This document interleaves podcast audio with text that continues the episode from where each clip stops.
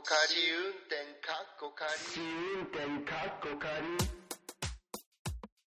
仮ね、まー、ちゃん、私ね、まだ、まだ、ね、まー、ちゃんだってもう4回目のワクチン終わってるでしょ、とっくの塔に。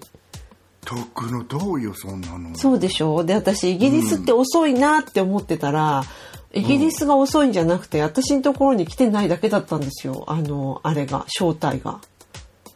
えで、なんか、今日自分よりも4つも5つも年下の人たちと話してたら、みんな終わってるっていうことに気がついて、えーそれ4つも5つも年下でもさええ年こいてる人たちなわけでしょ、まあそうね。なんか今すごいわ、ねうん、うん、言っちゃ悪いけどなんか初めて聞く人はすごい若い人に来てんのかっていう誤解 いや、でもほら、そこで、あの、ほら、50代っていうのと、ほら、ここに線がピッて引かれたりとかするじゃん、そこで。ああそうだよね。そうか、うんうんうん、そう、だからさ。ラインまたいでんのか。ラインまたいでんのよ。今まではその別カテゴリーで私の方が先に来てたのに、あの、うん。正体が。だからあれって思って、で、なんか、うんあの、あら、それでね、何も来ないんだったらまだわかるんだけど、あの、イギリスって多分4回目の接種って大抵の人がね、インフルエンザのあの接種とその4回目のコロナのワクチンをなんかね同時に招待来る人がすごく多いのね。それで大抵みんな同時に打つ人ばっか多いと思うんだけどうん。あのインフルとその、んコロナの4回目を同じ日に打っちゃうっていう人が多いんだけど、あの彼らもそう言っててで、うん。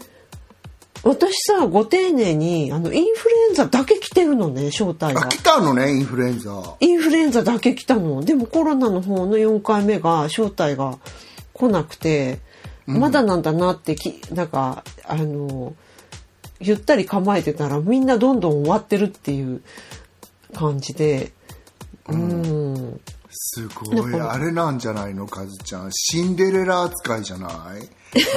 お前お前なんかに招待状なんか来ねえんだよっていうなんかイービルなお姉さんとかいない？その辺に。それはいない、それはいないけど、でもさ、うちの配偶者の方には、やっぱり同時に、その、インフルと4回目と同時にインビテーションが来て、ここのなんていうか、リンクをクリックして予約してくださいとかっていう風になってて、らし、なってたらしいのね。それで、で、そこをリンクをクリックすると、あなたは対象じゃありませんっていうのが出るんだって。で、うちのなんかさ、私よりもさらにほら、上のカテゴリーで、なおかつほら、なんていうの、基礎疾患があるっていうカテゴリーだから、もっともっとずっと早くに受けてなくちゃいけないはずなのに、彼も受けれてないんですよ。だからなんかここの住所に問題があるのか、または私が日本で3回目受けちゃったから、それであのデータが混乱してるのかわかんないんだけどそんな話をしてたらいや NHS のデータの管理って本当になんかよくわかんないことあるよねって話になってその中で、あのその朝話してた時にね、でそのうちの一人の子はあのまだ70代とかが、だけがインビテーション受けてる時にいきなり来たんだって、その声かけてくださいって、その人40代とかなのに。だからなんか人よりも早く受けたって言っててさ。だからまああれじゃない？なんか、もうお宅の国さ、外から見てたら大揺れじゃん。なんかレタスになったと思ったら、なんかレタスがもうやめててみたいな。レタスね。うん。そうそうそう。もうそれでさ、あれなんじゃない？もうグラッグラになっちゃったんじゃない？その辺。え、でもね、それはね、もうグラグラになるよりも前からずっとこのデータの管理っていうのが、どうなのって思うこと結構あって、この NHS のね。私の知り合いのさ、私の友達の、あの、配偶者のイタリア人、男性ね、のところにさ、スメアテストの招待来たりとか、スメアテストって子宮頸がんテストね。そうそうそう。だから結構昔からめちゃくちゃ、めちゃくちゃめちゃくちゃ、それすごい一番受けたんだけど、あの、行ってみたらいいのにって思ったけど、その時ね。うん。いやでも本当そうよく考えてみたら私もさなんかしばらくなんかロンドンに住んだ時、最初の半分くらいどこや銀行かなんかからずっとミスまさみっていうのが書かれてて だからありそうだね、それ。そう。でも向こうの人ってどうして私の名前か。ほら日本だったらさ女か男か分からへんって、あれなのに、どうして英語名っていうか外国語名でミスって間違っちゃったんだろうとか、うんうんうんうん。本当だよね。あ、それ言われて思い出したけどさ、まー、ちゃん、その友達のそのスメアテストの招待を受け取った彼ね、ミスターなんちゃらかんちゃらって書いてあって、スメアテストのインビテーション来てたんだよ。それ、すごくないですか？う んでももうあれなんじゃない？ジェンダーイコールでそうなってきたんちゃう？そうかもしれないね。すごい進んでるこの国。だってほら私この間なんかネットフリックスで男の人が乳がんになるっていう、んそうそうあるんだよねって、うんでそうってことはもう男性も乳がんのテストとか受けた方がいいのかなとか思ったりとかああ、でもそうかもしれないね。だって男性だって乳腺はきっとあるわけでしょ？うんうんうん。そうで、あの、ほら、あれ、あの、私日本でさ、英語、英会話カフェみたいなとこに行ったじゃないですか。あの、何日間か。あそこの先生も言ってたよ。乳がんになったって。そうそうそうそう。イギリスにいる時に。うんうん。どうしてなっちゃったんだろうしこりが見つかったのかな、なんか、なんかの定期検診で見つかったのかな、その人は。そう。うん。だからもうそれはあり得ることなんだろうな。時代は変わるよね本当にうん、でもさこれって昔からもしかしたらあったけどそこに対して私たちがなんていうの？あの認識してなかっただけかもしれないよ。医療そも。うかもね、うんうんうん。ねそんな感じで。なんかそうそうそうそうなんですよ。インビテーションは何でも来た方がいいよね、たとえさアンチだとしてもカズちゃんアンチじゃないけどう。ん。あの来てから断りたいもんねそうそうなのそうなの。一応ほらオプションだけは与えてほしいみたいなのあるじゃん、うん。まー、ちゃんのさ周りってあのみんなコロナ1回ぐらいかかってる？私とうちのおっさんはまだかかってないし私の近しい友達も一回もかかってない、ああそうなんだ、うん。やっぱりこの国のあれかもしれないけどもうなんか私たちの周りは自分の知ってる限りでは私だけなんでね、かかってないの。うん、へえそう。ね。でもやっぱりさそれ言われてたじゃん。日本人は若かったらなんかねなんだっけスベルクリーンだっけああなんかポルトガルのね、あの率が低いのと日本日本の率が低いのはそれじゃないかっていうなんかまことしやかに言われた時期もあるよね。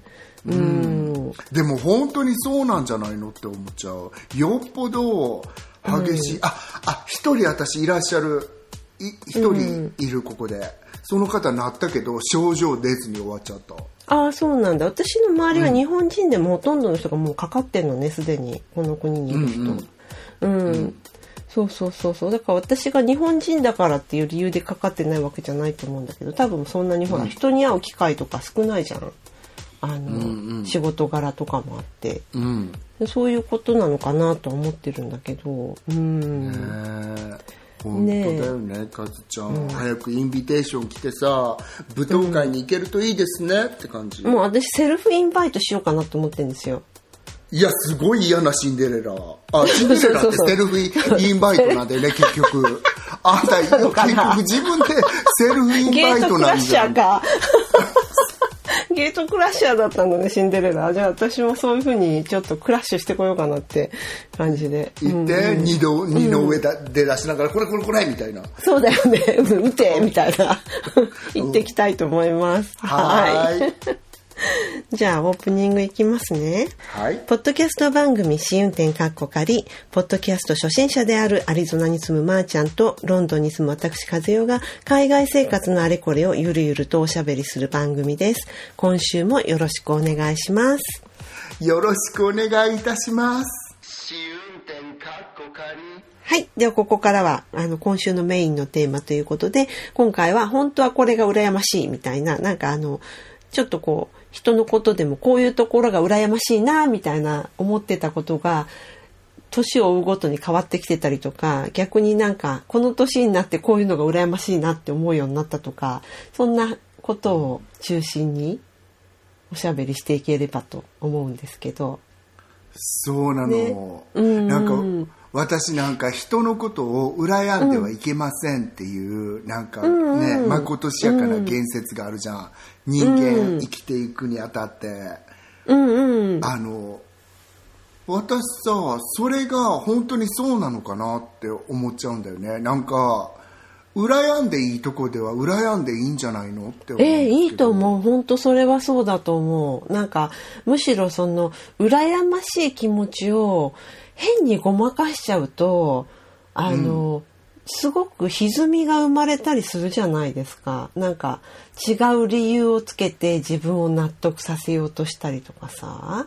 うんなんか、羨ましい気持ちには真正面から向き合って羨ましいって言ってもいい気がするっていうか。私もすごくそう思うんだよねなんかそれってね本当に今やっぱりさ、SNS とかで、なんか若い子たちが特に見たらさ羨ましいようなさ、それこそ TikTok だのリールスだのいっぱいあるわけじゃん、うんうんうんうんうん。自分だけこれできてないみたいな気持ちになっちゃうやつね。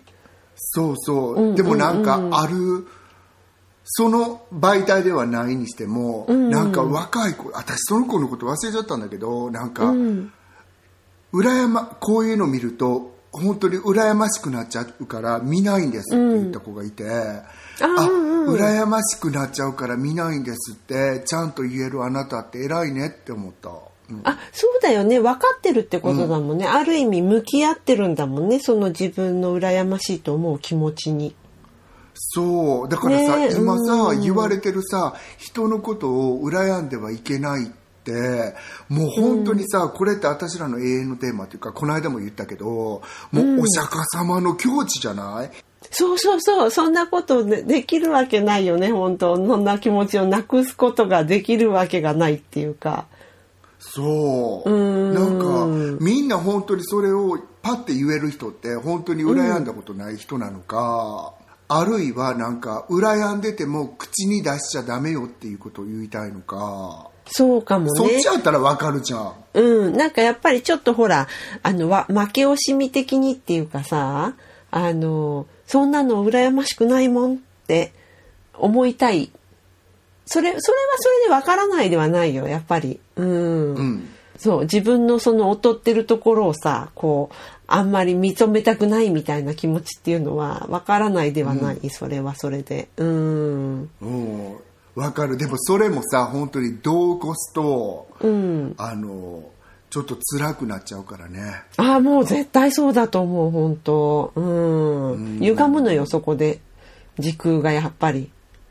でしょうんうんうん。それはあるといや思う。ーうん。かかずちゃんなんかさ、ある？人のこと。をあるよ、あるよ、いっぱいあるよ、羨ましいなって思うこと。なんかさ、あの、私が特にこの年になって羨ましいなって思うのは、やっぱりさ、同じように、あの、机を並べて仕事してた同業者がさ、同じ仕事じゃなくて、ある、ある頃から、それはもうもちろんその人たちが努力されてそういうふうになってることだから、もうそれはなんか、羨ましがってる場合じゃないだろうって感じなんだけど、あの、その方向を変えて、例えばそのライターしてたけど別のお仕事とかさ、デザイナーしてたけど別のお仕事とか、その、その私がやってること、同じようにしてたことじゃない仕事を見つけて、そこでもっとなんていうの、活躍されて、で、あの、バリバリ収入を得てる人とか、やっぱり羨ましいなって思っちゃうよ。そうなのね、うんうんうんうん。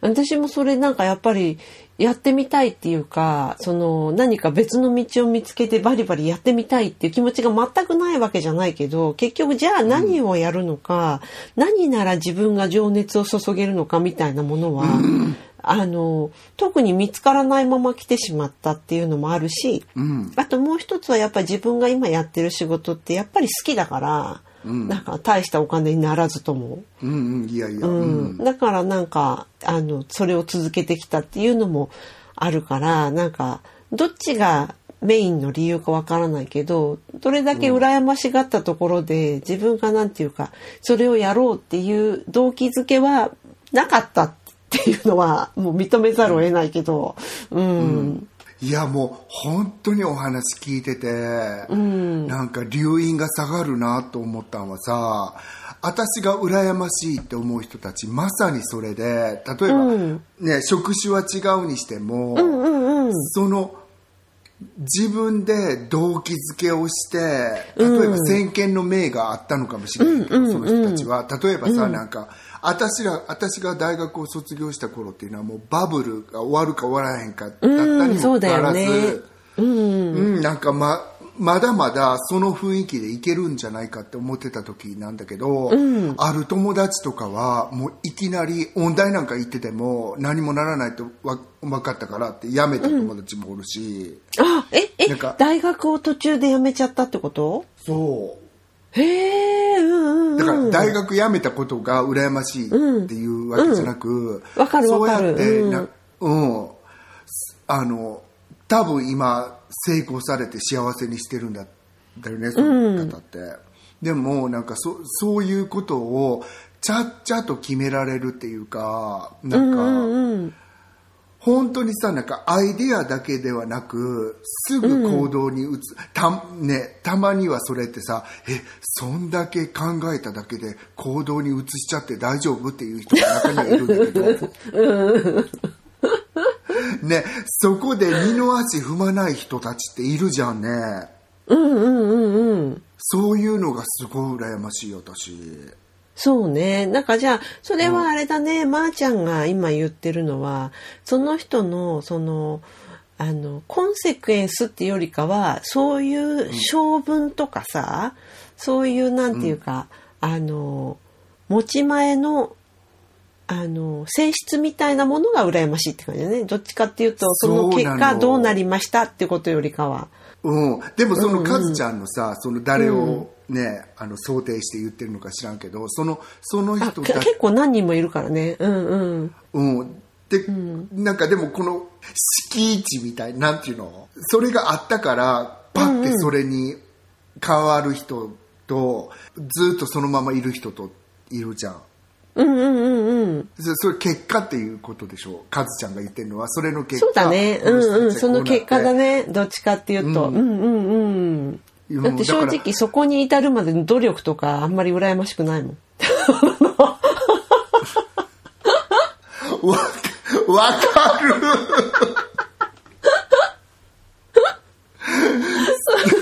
そうなんだよね。うんうんうん。本当にうまい具合にできてて羨ましくないどころか何、何？ずるっこしたっていうこと？え？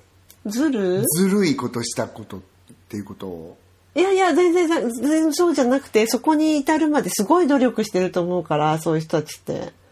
うんうん。だからそういう努力をしたくないっていうね、自分は。そ うああなるほどね私はまたずるっこしてそこに行ったのかと思っちゃったそういう人たちっていや、そうじゃないと思う。ただ、つぶさにその努力を見てきたわけじゃないから、想像ですよ、これは。うん。えーでもなんか私はなんか第三者として聞いてて「カズちゃんそういうのが羨ましいんだ。外から見てたら分かんないよね」って。いやそんなすごくねなんか時短だ踏んで羨ましいわけではないとは思うけど、うんうんうん。いや、なんかほら、この仕事だけじゃなくて、この先細りのこの業界のこの仕事だけじゃなくて、ちゃんと他のところに目を向けて、あの、着実に収入、収入源を、なんていうの？作ったっていうのが、すごい、まあ、羨ましいなと思うね、やっぱり。うん。そうか、うんうんうん。あ私はなんか羨ましいって言われると本当にさなんか究極なんだけど、うん。やっぱり人のことを本当に羨まない人っているじゃん。うんうんうんうんうんうん。まあ、ごく少数だけどね。うんうん。それってちょっとぼーっとしてる人っていう時もあるんだけど、なんか例えば私は、あの、結構まあまあいろんなとこに住んだじゃん、今まで。うんうんうん。で、そうするとみんなが羨ましいねって言ってくれて、私も34 40ぐらいまでは そうでしょ？すごいでしょ、ぐらいに思ってたのよ。ごめん正直言うけど。なんかそうなのそうなの。私これがやりたかったのって思ってたんだけどある時期まで、うん。なんか最近そうやって言われても全くなんかそれに同調できないっていうか私この間さ、日本に帰ってずっと半年近くいたでしょ、結構なんか田舎にいた時にいろいろ言われたわけ母のとこで羨ましいですねって、ああ、周りの人からね。うん。うん。私なんか他県に出たことないんですよとか、うん。でなんかもうずっとここであのこ高校の同級生と結婚して、子供もね3人いてって言われて私心の底から羨ましいって思っちゃったんだよねうん。私にはないものやからなんかそうね。なんか培ってきたものが違うよねって感じするもんね。そうだって、うん。私がどうしても出なきゃって思ってた時に絶対出たくないここにいたいって思ってたわけやからその人たちって、うんうんうんうん。そう。で、あ、その人たちって言ってみんながそうじゃないと思うけど、私が喋ったその人はね、そうやっておっしゃってたから、すごく羨ましいなって思ったの。なんかそううん。うん。そうだよね。持ってるものがもう違うもんね。そう。あとね、なんか、培ってきたものが。うんうん。多分、やったことないから外国に住んだの羨ましいっておっしゃってるのかもしれへんけど、でも、表情を見るに、そこまで羨ましいって思ってる感じでもないっていうか、なんかすごくその人が満足してるっていう、なんか雰囲気を醸し出してたから、私すごいジェラス持っちゃったっていうか、そその人はハッピーなんだよね。そこでそうやっていることに対して。そうなのよ。うん。それはすごいいいことだよね。なんか、うん。それで満足してるわけだからさ、なんか、うん。うん。そんな、そう、だから、海外に出ていろんなところ見ることだけが人生じゃないもんね。そうなの私最近すごいそうやって思うんだよね、なんかそれは見聞を出なかった人が羨ましいなってちょっとは思うかもしれへんけど、うんうん。ね、ここちょっと気をつけて言わないかんけどなんか出たからといってねって本当にあるじゃん、あるある。うん。そうだからなんか羨ましくないの話をさせていただくと、なんかその海外生活を多分すごくプレゼンしてる人たちってたまにいるじゃんいるね。いるわね。ここもなんかちょっと気をつけなきゃいけないポイントかもしれませんけどね。すごく動機をつけていいか分かんないからカズちゃんが先導して、あ、ええ 言い出したのはあなたでしょうか？あれでしょまー、ちゃんが言ってるのは、やっぱグラマラスな生活を演出しちゃってる感じだよね。きっと SNS とかそういうので。うんうんうん。そうそうまあそれは日本でもいるけどね。うん。日本に住んでるえ？日本人で日本,、うん、日本に住んでる日本人だっているじゃん。なんかそういうグラマラスな生活をさあの演出してる人っていうのは。一定数いるよね、やっぱり。うんうんうん。もうなんていうかグラマラスな生活そのものが羨ましいの対象外フルストップっていう感じじゃないですか。そうなんね。かそれがさ、なんていうかそうだよね。あのそこそこになんかあんまり価値観、価値が見出せない感じっていうのはあるよね。そうね。本当に。部分的にさ、ああ、そこのレストラン行ってみたかったみたいな部分的なものはあるかもしれないけど、うん。その一部に関して。でもなんていうか、そのライフスタイルが羨ましいかっていうと、その人のライフスタイルを羨ましいって思うことってないね、基本的に。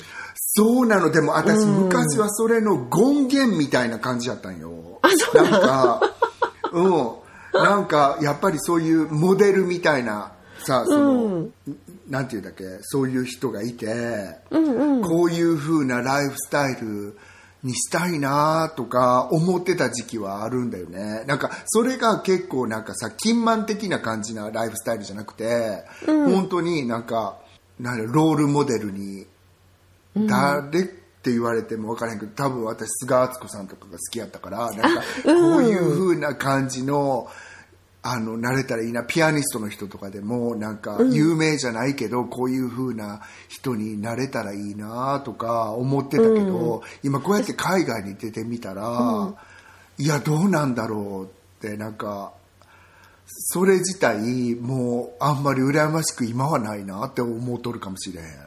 あの、その前にさ、こういうふうな、なんか、ら、羨ましいなって思ってた。でもそれ自体も、それもライフスタイルっていうのとはちょっと違う感じ？今聞く限りだと。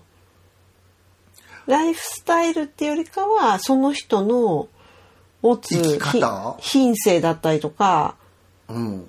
そう、生き方とか、考え方とか、そうかもね。だってライフスタイルって言われてみたらさ、なんかそんな、な、わかる。私すごいさ、なんか、また怒られちゃうけど、みんなが楽しみにしてるから言っちゃうかもしれないけどさ。なんだろう、なんだろうって分かってるけど、時々どうぞ。やっぱり母ちゃんも長いと2といえば母ちゃんだね。本当に。どうぞ。いや、私はすごく、あの北欧のライフスタイルをプレゼンする感じってどうかなって、あまりにもライフスタイルが先に立っちゃって、なんかほら最近ドラマもあるじゃん。そのあれ、あの、私がまーちゃんに送ったあのドラマ？あれじゃなくて？そうそうそう。あれ、あの後見た？あの後も見てる？まだ見てない私、1話しか見てなくて、その後もういいやって感じで見てないんだけどさ。でもそれがどうしていいやって思っちゃったの？え、なんか第1話だけでも十分なんか腹いっぱいって感じだったじゃん。その私が見たものっていうものはさしてそんなに悪くないわけ。ただ、そのあそこのエレメントを取ってなんであそこまでエンファシスしてお伝えする必要があるのって思っちゃうわけ。うーん。で、ね。またあれに羨ましがる人がいるのが私はびっくりなわけああ。最近グイグイ来てるねこの ポッドキャストも 美しく演出してるのはまあ確かにそうだよね美しい感じにはしなってるしさ割となんか理想郷みたいな感じで捉えられているところはもちろんあると思うよ。でそれ自体も嘘ではないと思うけどあのドラマだけに関して言えば、まあ、私たちが言ってるドラマ多分ググっていただければすぐわかると思いますけど北欧とかそういうキーワードでねでもあのあのドラマはさなんかそのすごいこうあのシャローな部分をすくい上げてなんかこう一つのお団子にしてみましたみたいななんかそういう感じがしたからだから私は一回でいいやって思っただけで。うん いやでも私はある時なんかその美容院にいてその自分が住んでた国に名前言ったらさ「え羨ましい今ちょっと来ちゃってますよね」とか言われて。飽きちゃってる。私のライフスタイル in that country から言わせてもらったら、一個も来てないどころか っていうか。やっぱその辺にさ実像と、そのファンタジーとの間の乖離っていうのは結構激しいってことなんじゃないですか？わからん。でも私がカズちゃんがさ会ってくれた友達とかは全くそういうとこから別に生活してたから、私もすごい付き合いやすくて、あれがマジョリティやと思うけど、本当に若干目あれをすごくプレゼンする人ああそっかそっか。うんうんうんうん。うん、いて例えばさなんかその、うん、それが持ちやすい国ってあるよねと思ってなんかそのいいとこだけを抽出して人を羨ましがらせるっていうか、例えばそれ最たる昔から言うたらさ伝統的なもんで言わせてもらったらフランスがそうやと思う、うんうんうんうんうんそうだよね。うん。そう。だから他の国って例えばイタリアにしてもイギリスにしてもスペインにしてもヨーロッパの国しか言わへんけどなんか、うんその人を羨ましがらせるエレメントって多々あると思うのに、あそこまでのなんか美化をしなんか現実と確立させてプレゼンして知らない人たち喜ばせる必要あるのかなって思っちゃうの。ねそれってさあれですかね、あの割と世界的北欧がやっぱり総協的みたいな、やっぱり日本が激しいかな。あ、でもまあ、イギリスでもあれでやっぱ北欧は素敵っていう、あれで売ってるかな。カフェとか多のいよね、最近。ブレクがエギジットしちゃった時にすごいスウェーデン人になった人いるじゃん、ああ、まあそうだろうね、きっと。うん。多分ね。まあ、アイルランド人になった人もいっぱいいたけどね。うんうん。あそうなんだうん。やっぱりほら、に、なんていうの？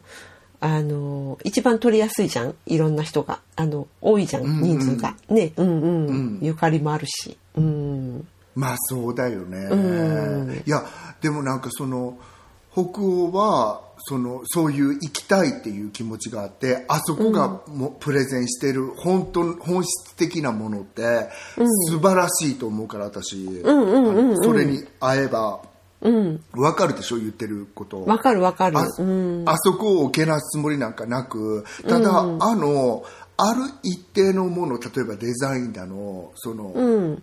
ライフスタイルだのそのおとなしいこうしてることが幸せですだのをうん。ちょっと声高に言う必要ってあるのかなって私は思っちゃう、うん。みんながそうしているわけじゃないのにっていうああ、うんうん。まあ、真似したいところがあるんだろうね、きっと。見習うべき点というか。うん。興味深いとこではあるよねだからどこがことさら日本人をアトラクトするのかっていう、うん。なんかさ、例えばさ、その、あの、平等に関する考え方だったりとか、その、勤労することにする考え方だったりとか、そういうのがさ、あの、日本と、ある種対極にあったりとかするじゃん。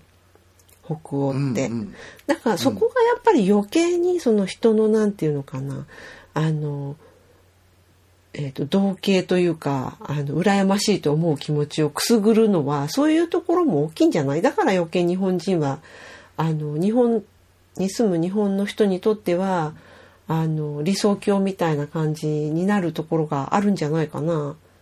うん、そうかもしれない、で私が住んでたスウェーデンに関して言ったら本当に何？いわゆる汚いものが表に出てないの、そのうんうん。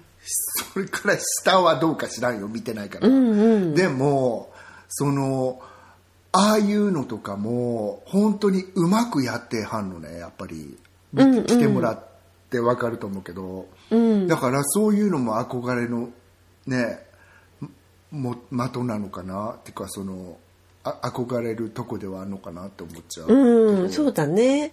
うん。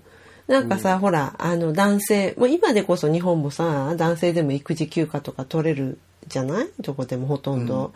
だけど、そういうのの先駆けとかだってそうだし、あの、そういう、なんていうのか、制度とか、あの、倫理みたいな、うんうん。そういうところが、やっぱり進んでる国っていう印象っていうか実際そうなんだろうけどあのそこが大きいんじゃないのかなって、そこから派生してんじゃないのかなっていう感じはする。うんうんうん。そうなの。でも本当に感謝するのは、うんうん。それだけでは幸せになれないんだなっていうのを教えてもらった。そうだね。そこそこはまたそれとこれとは別なんだろうなっていうのは思うよね。そうなの。うんうんうん。だからなんかあのまあその制度ってさ四六時中ね、うん。享受してるわけじゃないじゃん。そうよね。うん。うん。あいや、でも四六時中享受してるでしょ。だってゴミ、ゴミの回収は必ず来るわけだしさ、インフラとかあそういうのに関してだってさ。うん。だからそこにあることはもう間違いないよね、制度として。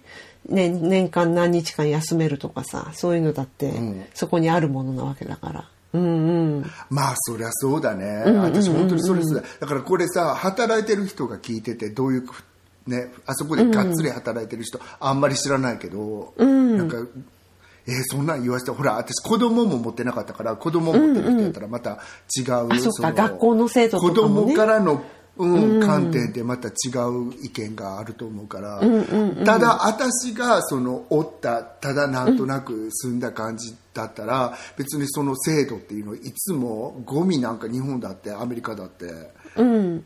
いつも回収してくれるから、うん。なんかそそうじゃなくてなんか幸せっていうのって本当に違う、何かまた違うとこに私の愛はあるのかも。言い切れないけど、かもっていうふうに思う、うんうん。いや本当そうだと思うよ。なんかいくら制度が整ってたとしてもそれと個人の幸せとは別物じゃん？人のことを羨んで羨ましがってるものが全部手に入ったとしても幸せかどうか分かんないってことなんだよね要するに。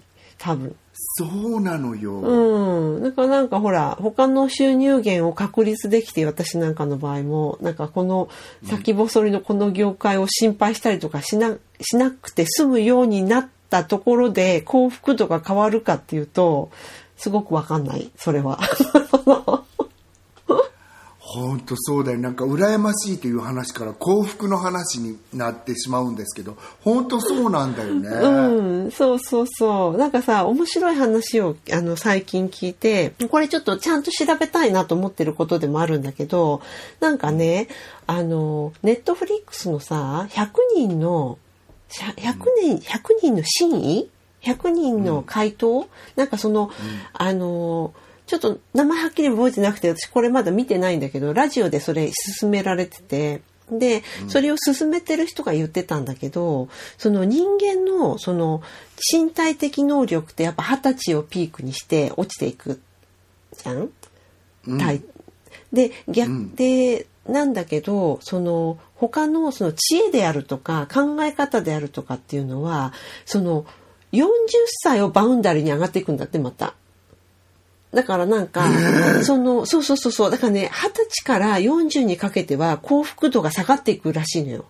それで、で、40からまたじりじりと幸福度が上がってって、50歳ではもうかなり40歳の時と比べると幸せになってて大抵。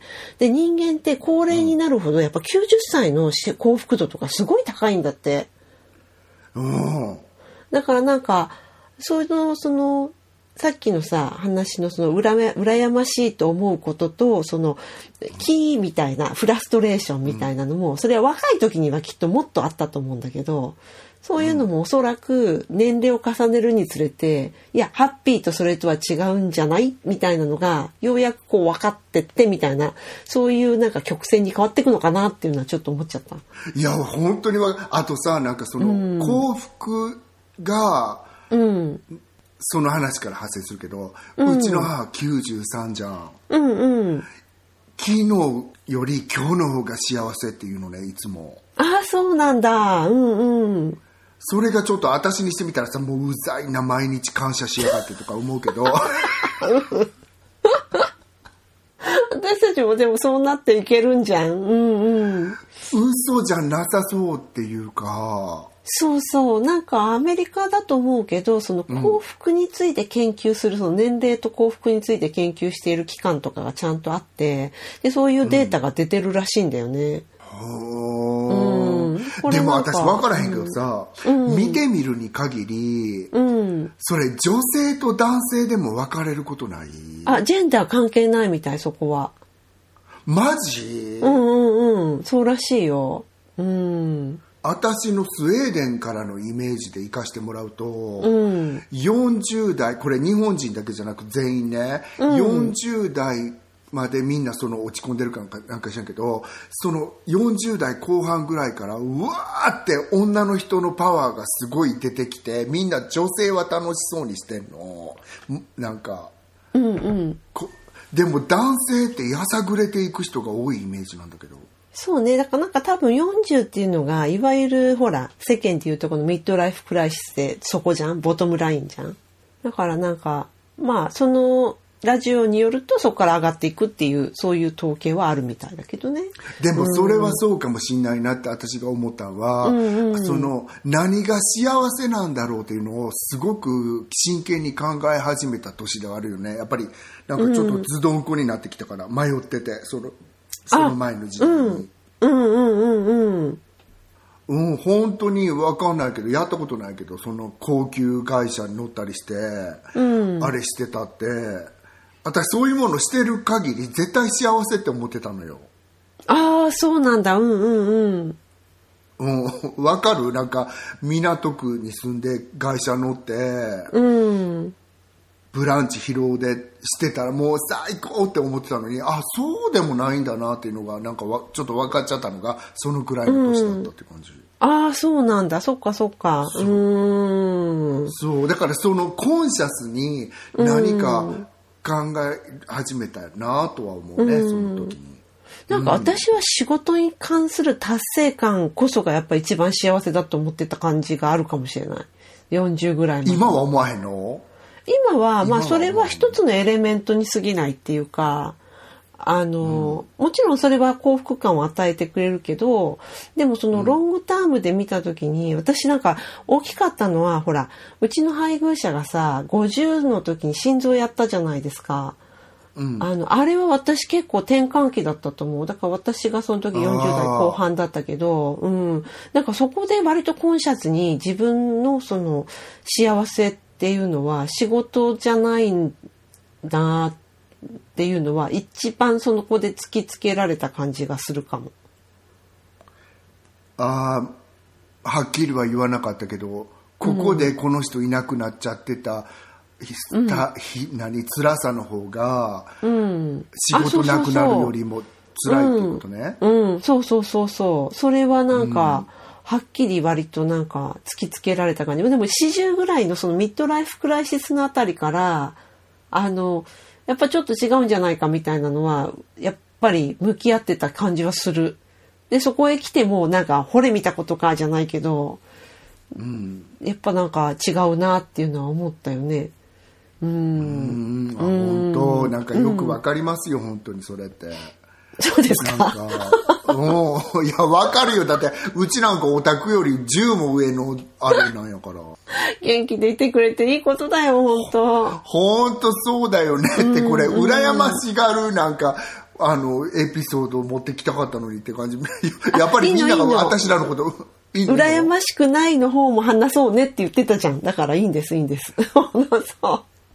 そうね。でも、羨ましい方ってあんまり喋らなかった気がするんだけど、いや、羨ましいことで言わせてもらったら、それはいっぱいある。やっぱりさ、そうやって、私は自分もまあまあ不幸ではないとは思うけど、なんかそうやってカズちゃんが旦那さんのことを思ってるのってすごく羨ましいし、いや、えー、自そんな思ってるとかそうちゃん。だからね、なんか、急、うん、あの、幸せな人っつうのはやっぱり羨ましいんだよ。ああそ。それもでもそこまで羨ましいっていうか、まあ良かったねっていう感じで見てるって感じでしょ？う。うん、本当に心から良かったねと思えるそうだよね私のさ、普段の良かったねって、まあ半分、なんかちょっと差し引いて聞いてもらってもいいぐらいの良かった ね。うん、そうね。あの、まー、ちゃんの良かったねと、なんかもう泣いちゃったは差し引いて考えていいんだよね。泣いちゃったなんてもう本当に聞かんでええぐらいちゃう？本当に。だよね。うん、だってもう最近私があれ泣いちゃったっていう時のカズちゃんの目がもう三日月になってんだもんだって。そうなんだね。うんうん。うん。そううんそうでさ、みたいな。そうそうそうそう。よくわかってるって感じだけど、今のこれは、あ、本当によかったねっていう。うんうんうん。私もそううあの、なんか、人にすごく良かったねって、この話も今度したいなって思うのは、うんうん。人間ってさ、本当に人のことを喜んであげられる、私や和代ちゃまみたいな人もおれば、本当に人のことが喜べない奴らっておるよね。いるかもしれない。そうですね。ごめん、ここちょっとグイグイ言っちゃうけど、私。うん。え、でもさ、それ40前後のボトムラインにいる人たちじゃなくて、同年代でってこと？あんた和代ちゃま、そんなもん、うち,、まあ、うちのお母さんが90でって言ったけど、そんなの本当に死ぬまでそういう人たちはそうだと思うよ。あ、そう？うん。うん、なんか本当に年寄りになっていくとなんか高校野に変わる人と、本当に違う方向行っちゃう人いると思う。本当いつまでもなんか空虚な自慢をしたりとかさ、おるやんか。そうか。うん俺なんか、今のなんか、実感こもってたな、今の。おるやろ。いるかはあ、いるかなまあ、いなくはないね。いなく、なくはない。あ、どっちだっけ？いるな。いるよね。うんいな確かにいなくな そうだからそういうのとかもなんかあのね私はちょっと本当に今、あ羨ましいっていうかいいなあよかったって思っちゃったなんかこれは1ミリも差し引かないで聞いてくださいっていう感じですはい。はい。あの、もう、びっちり1円まで形状って感じの。計上してくださいっていう感じ、はい、あ、私最後にちょっと言わせてもらってもいい、最近ポッドキャストっていうものをさせていただいてて思うのは、ポッドキャストとかが上手な人が羨ましい。あ、そうだよね。うん。うん。なんかすごく声のいい人とかいるもんね。そう。それがすごく羨ましい、なんか本当に憧れちゃうっていうか、私文章を書く人カズちゃんとか文章を書くってそういうのもすごく憧れがあって、文章を書くのと喋るのが上手い人がすごい羨ましいやっぱり。これさ、なんか微妙なのが、すごく声が良くて、すごくおしゃべりが上手くても、続けてその、なんていうの、ポッドキャストを続けて聞こうって思う人と、別に続けて聞か、一、回聞いて、ああ、よかったで終わるのと、あの差は何なんだろすごいカズちゃま来るわねグイう。グイとぐいぐい言ってみた。なんかそこを、やっぱりなんか研究したいよね。うん、それはそうかもしんないそう。あとなんか多分私聞いててさ本当に趣旨ずれちゃってごめんけど、私らのこの話ももうちょっと聞きたくねえなっていうモードに入る時も絶対あると思うんだよねあると思う。だって私本当に、うん私すごいフィービー・ジャッジっていうそのポッドキャスト、あの人が好きででもなんかもうさあのクリミナルなこと聞きたくなかった時があってあ、うんうん。2ヶ月ぐらいやめてて今週また聞き始めてみたわけ、あそうなんだ。素晴らしかったもう素晴らしかったの。でもクリミナルさ、しばらく上がってなくなかった？ちょっとお休み期しばらく最近結構なんか期間が空いてんのあの人空いてるよね。そうだよね。うんまああれだけのもの作るんだから時間はかかるだろうとは思うけど。そうなんです、私たちがちょっと好きな英語のポッドキャストでクリミナルっていうのがあってクリミナルと This is Love だっけ ?This is Love。そうそううんうんうん。そうね、このそれ二つががフィービー・ジャッジ、ね、まー、ちゃん教えてくれて私も登録しましたけど、そう、なんか、あの、アップされるのがすごく間空いてるなっていうのは思った。うん。そうでもあんだけ私が羨ましくて完璧だなって思えてもやっぱりこうやって聞きたくないなっていう時期もあったりまたあるよねこうやって確かにそれは。うんまた会ってみたらなんかあ、やっぱり素晴らしいってリアライズしちゃったりいろいろあるんだなと思ってねそう続けて聞きたいって思う、ポッドキャストのポイントをあのぜひ教えてもらえたら嬉しいです。はい。はい。もう募集します これは。感じでよかったんだろうかこれ。はい。わかりません、まー、ちゃん。そのジャッジメントは聞いてる方が、その、ガンって、判決打って下してくれると思うから。本当にねなんか あのお気に入りから外すにクリックをしてるかもしれない、はいフォロー、フォローって書いて、今までだったら、フォローだったらフォロー外すのと思うね。そうそうそうそうはい。はい。こんな感じで？す。こんな感じでメインのテーマは、じゃあ、ここまでということで、はい。ありがとうございました。失礼いたしましたスウェーデンごめんねはい試運転かっこかりはい。では、ここからは、あの、恒例の天気予報ということで、今回は2022年11月25日から2022年12月1日までのお天気です。はいなんかベス、トシーズンのツーソンねえ、晴れマークが続いてるし、いい感じ。そうね本当にここで言われてる、あの一日のうちに夏と冬があるっていう気候なんです、最近朝は寒くて昼間は28度とかまで行く？でまあそうなの、結構だね。うん。うん。今週はあの最高気温が26度ぐらいまで、最高らしいですけど、最低が一番最後の木曜日18度っていうのがついてて、うんうん。うん。その最低気温私も最低気温って言った？最高気温が18度ね、で最低そっかそっか。うんうん。そう、はい。最低気温は9度からあのまあ言っていくと9度10度10度8度7度6度7度っていうふうになってて、まあ結構ね寒い肌寒い感じ。うんうん。そう。でももうね火が出た瞬間うん。あのファイヤーが出てくるみたいな感じやからや今でも、うん。うん本当に着るものに困っちゃうって感じ。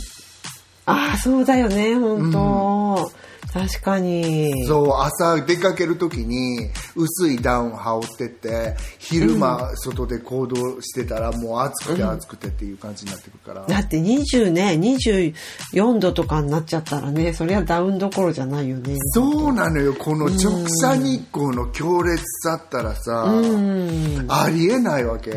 確かに。そう。うんこれって結構まあ風邪ひ12いたり。月とかまうんそかしないように、うん、気をつけないと。うねねえ、うんうんはいはいはい。はい。えっと、ロンドンは、えっと、雨の日も結構ありの、晴れの日が、チャリマークっぽいもの、ぽいものが、雲のかかった晴れマークが2個出てるだけなんですけど、えっと、最高気温が7度、8度、9度、8度、7度、7度、9度なんで、まあ大体8度前後、キープ。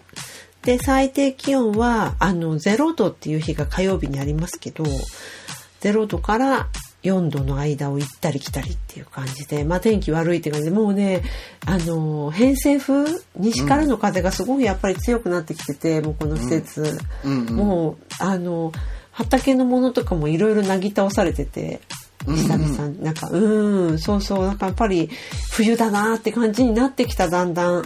本当なんか私ほらリールズ見てるじゃんインスタの、でロンドンの人たちが出てくるとうわすごい天気だやっぱりって思っちゃうもん外で踊ったりしてる人たちもいるんだけど、よくあの曇天の下であそこまですごい激しい振り付けで踊れるなって思うそんな人いるんだ。このロンドンのどこかにはそういうとこで踊ってる人もいるのね。いっぱいロンドンの人半分リールズしてんじゃん TikTok とかぐらい結そう構なんだ。うん。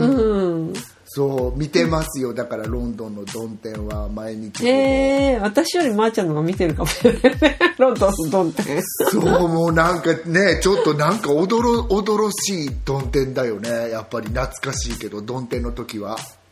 うん。そうね。まあでも晴れてることも結構あるんだけどね。晴れた時あのロンドンが秋に晴れた時の美しいことったらないと思わへんうん、なんかね結構パッチーなんだよね最近は本当。だからなんかあのわーすごい雨わーと思ったら次の瞬間晴れくわーって晴れたりとか、くわーって晴れてるのに雨がうわーって降ってきたりとか、そういうなんかあのちょっとめちゃくちゃな感じ。本当うん。私の人生みたいですね。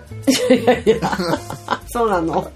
はい。な今んか。偏西風吹いてるの人生に。偏西風吹いてるしなんか割れ目からは光が差してんだけど。うんうん。ピ カそうなの、すぐ閉まっちゃうのよ。同時に雨も降ってるみたいな。そうそうそうそロンドンだって。バイバイにそう。ロンドンに引っ越すもんなんか私。外側からポッドキャスト番組試運転過去仮第88回はいかがでしたでしょうか？気に入っていただけたらお使いのポッドキャストアプリからフォローサブスクライブをぜひお願いいたします。番組では皆様からのメッセージをお待ちしております。紹介欄にあります番組のツイッターアカウント試運転 K までお寄せください。いただいたメッセージは番組内でご紹介させていただくことがありますのでツイッターアカウントも寄せたい方は匿名希望やペンネームなどを添えてください。ダイレクトメッセージも大歓迎です。また匿名でメッセージが送れるマシュマロでもお寄せいただけますのでよろしかったら詳細をツイッターにてご覧ください、えーラジオトーク版も水曜日前後に配信中です。こちらの方も、えっと Amazon Music や Spotify でも聴けるようになりましたのでよろしくお願いします。ということで次回のテーマは、もう早くも月始めということで、はい、ねこのお題いただきます。すはごい早い。い。ねえ、なんか去年の今頃ってジャパンですよね。うん、私ちょっと見てみたんですけど、うん。まさに今帰ったって感じ。だよね、うん。本当そう、まあ、今年はあの日本じゃないところからお届けする12月号っていう感じですけれども、はいはい。コメントとかメッセージとかあの読,、ま、読んでベラベラ喋れたらと思っております。はいそれでは今週も最後まで聞いてくださってありがとうございました。また来週おやおわおおお会いいたしましょう。ごめん。おあやや親にお謝りなさいみたいになっちゃった。ここで早口言葉の練習やめてください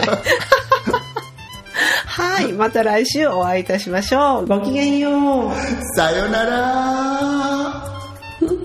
あ私さ天気予報のさ天気言わへんかったかも全部晴れです皆さん。はい。言わずもがなみたいな。はい。はい。さよなら